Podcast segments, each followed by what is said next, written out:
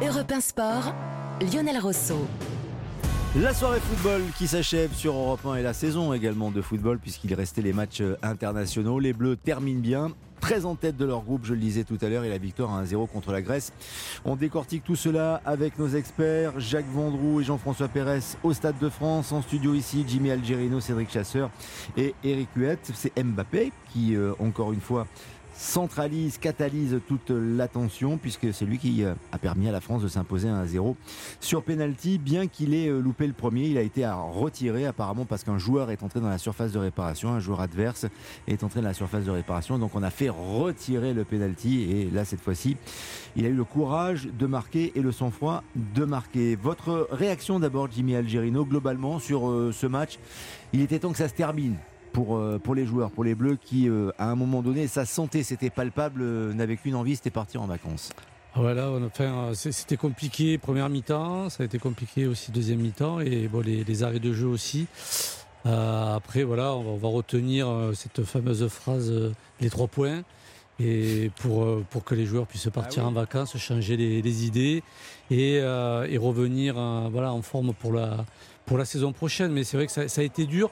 Moi, ce qui m'a, ce qui m'a le, plus surpris, c'est ce manque d'implication dans, le dernier geste. Beaucoup, beaucoup trop d'occasions sur un match comme ça et euh, trop de déchets.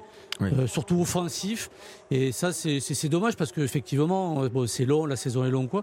Mais il y avait quand même encore 80 000 personnes euh, au, stade. Le match jusqu'à la fin n'était pas gagné hein, parce que les, Grecs se sont jetés un petit peu à, l'offensif pour essayer de, de, de, marquer. Donc voilà, je, pense que, ben, oui, effectivement, le, le, score.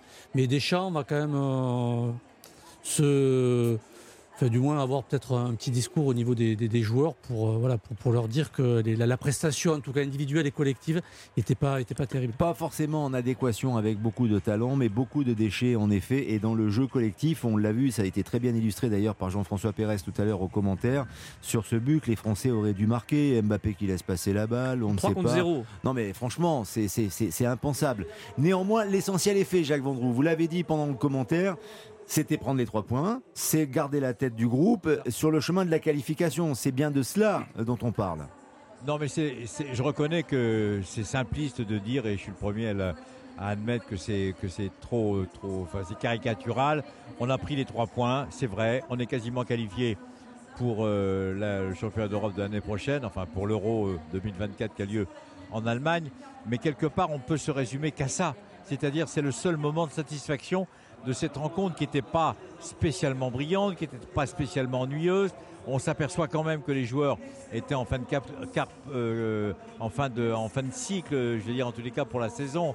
Euh, Jimmy Algerino a, raison, je veux dire les joueurs étaient euh, par exemple sur l'action la dernière action où il y a trois joueurs tout seuls face au gardien, ils doivent marquer le deuxième but, ça aurait été sans doute plus rationnel, mais on peut se contenter de de ce qu'on nous offre. On nous a pas donné, même, même contre Gibraltar, on aurait dû logiquement en mettre 6 ou 7. On ne l'a pas fait. Ce soir, on aurait dû gagner 2 ou 3-0. On ne l'a pas fait. On ne l'a pas fait pour une raison très simple. C'est que je pense qu'offensivement, on a quand même un petit problème de, de réussite et, hmm. d'implication. Et puis surtout, ce qui me semble le plus important, c'est que regardez un garçon comme Griezmann, il a disputé 67 matchs. C'est énorme. C'est quasiment du jamais vu à cause de la Coupe du Monde de football qui était dans une période qui était inhabituelle pour tout le monde. Faut pas l'oublier quand même. 72 matchs d'affilée, effectivement. Il n'a jamais euh, loupé un match. Il n'a jamais loupé un match de l'équipe de France. c'est exceptionnel pour Mbappé. Oui, Jean-François Pérez.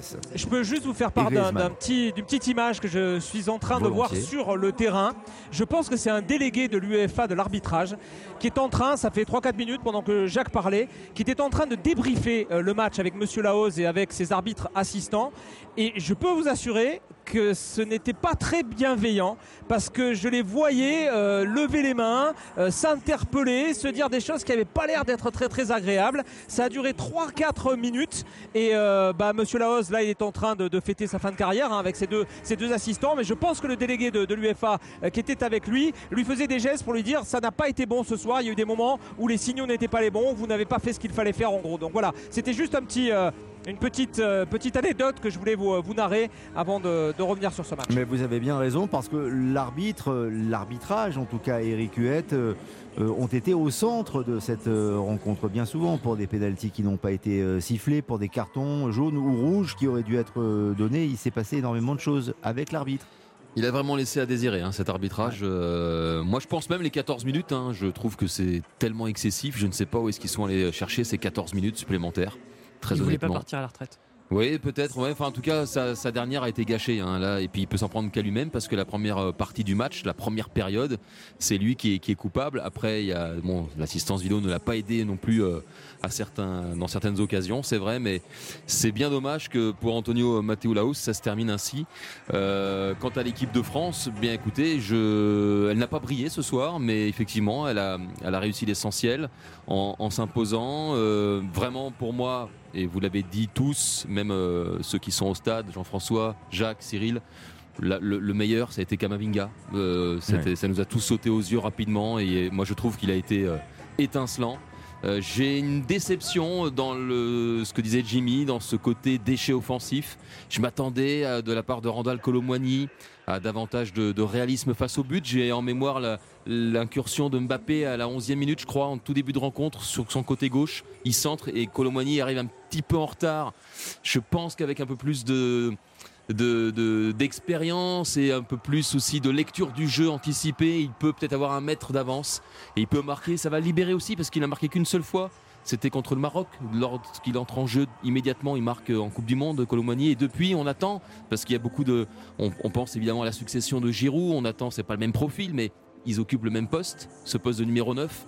Et donc euh, j'attends plus forcément de, Randall Colomani qui met beaucoup d'activité dans son jeu, ça c'est clair et net. Mais on l'attend aussi en termes de finition. Donc euh, j'espère qu'il marquera très vite ce, but que, qui, lui permettra de passer une, étape supérieure. Focus sur Kylian Mbappé encore, euh, Jean-François Pérez. Le brassard de capitaine de l'équipe de France n'est-il pas trop lourd? Je ne dis pas qu'il n'en a pas les capacités, il veut prendre ses responsabilités, mais ça joue sur son comportement et ça donne le sentiment que ça se retourne contre lui.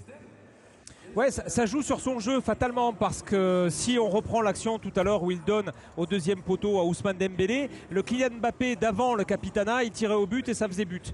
En fait, je pense qu'il mais comment lui en vouloir? Il est capitaine de l'équipe de France, il est aussi obligé de penser aux autres, à les mettre dans les meilleures conditions et faire en sorte qu'ils soient heureux autour de lui dans l'équipe de France. Et, bah, forcément, il perd un petit peu de la spontanéité dans son jeu, il perd peut-être un petit peu de, euh, de son individualisme, tout simplement. Et l'individualisme, c'était ce qui faisait aussi Kylian Mbappé, la magie de Kylian Mbappé, le fait que à chaque fois ou presque, il nous sortait de situations qui étaient mal embarquées. Donc oui, ça va faire évoluer son jeu, mais comme le disait Jacques un petit peu euh, tout à l'heure, il va évoluer.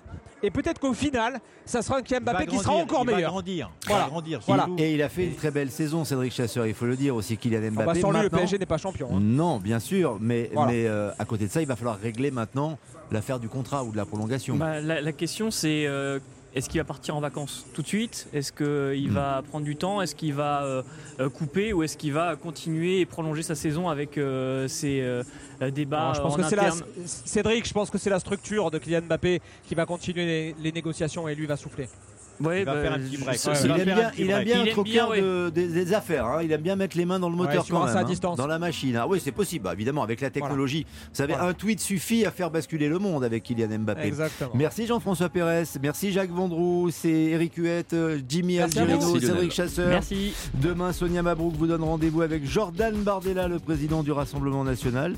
L'entretien de Sonia Mabrouk, c'est à 8h13 précise chaque jour dans Europe 1 matin. Et à demain pour le sport, bien sûr.